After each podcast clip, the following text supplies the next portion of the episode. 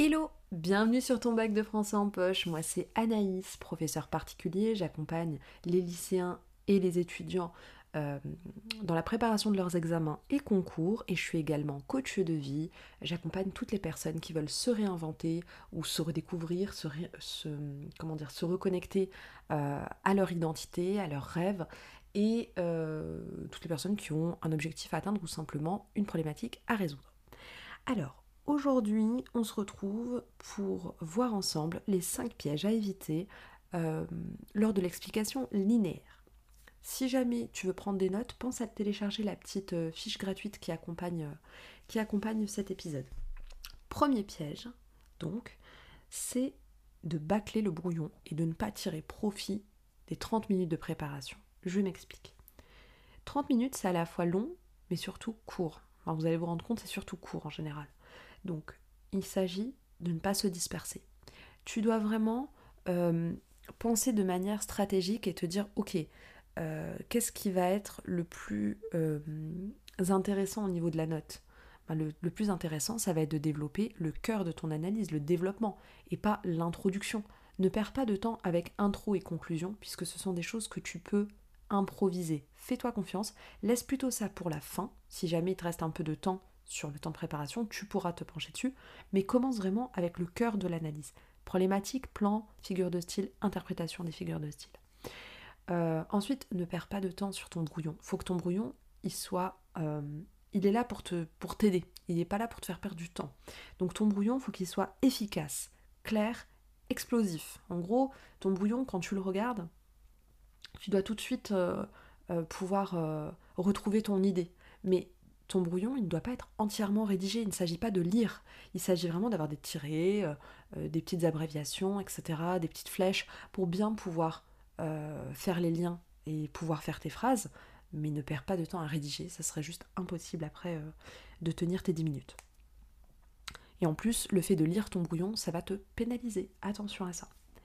Deuxième piège, ce serait d'oublier ou de bâcler la lecture. Attention, c'est un temps fort vraiment de l'examen, puis c'est un temps euh, aussi où tu vas pouvoir te remobiliser, te reconcentrer. C'est le seul moment où tu peux lire véritablement ta feuille sans regarder ton examinateur. C'est pas génial ça? Bon, je conseille quand même de jeter des petits coups d'œil de temps en temps à l'examinateur, mais attention quand tu arrives à un endroit euh, euh, comme par exemple une fin de paragraphe où tu pourras te repérer facilement quand tu vas revenir à ta copie, enfin en regardant le texte quoi. Bref. Donc ça c'est vraiment le moment où tu peux déstresser et surtout le moment le plus facile de l'épreuve où tu peux choper deux points très facilement.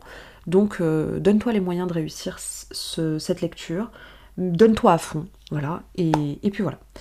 Troisième piège, ce serait tout simplement d'ignorer la progression du texte et de te lancer dans une analyse euh, à ta guise, un coup à la fin du texte, un coup au milieu, euh, un coup au début, partir dans tous les sens. Ce n'est pas un commentaire. Attention, tu dois vraiment suivre la progression du texte. C'est pour ça que ça s'appelle une explication linéaire. Bon, ça ne veut pas non plus dire qu'il faut faire du mot à mot, hein, on va pas s'arrêter sur chaque mot.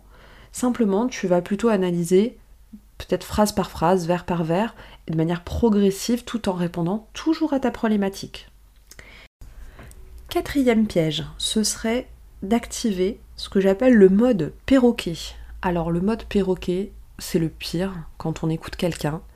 C'est vraiment ce qui saoule le plus un examinateur. C'est de sentir en fait que l'élève recrache son cours.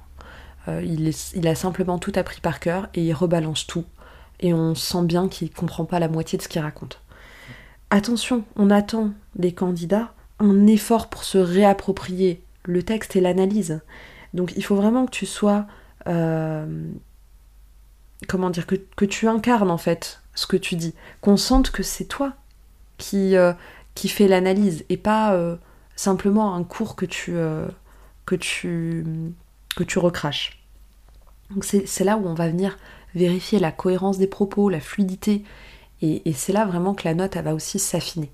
Donc un candidat qui a tout appris par cœur, ça le fait pas trop quoi. Donc essaye quand même de te, de te laisser de la marge et de te réapproprier, de reformuler, etc. Cinquième et dernier piège, alors il y en a d'autres, hein, mais c'est les cinq qu'on verra ensemble, c'est d'ignorer le temps et de te laisser vivre, de te laisser porter par le courant. Alors ça, franchement, à éviter. Attention, c'est vraiment un examen euh, qui est chronométré, qui est très codifié, donc tiens compte du temps. Prends une petite montre avec toi et pense à vérifier où tu en es.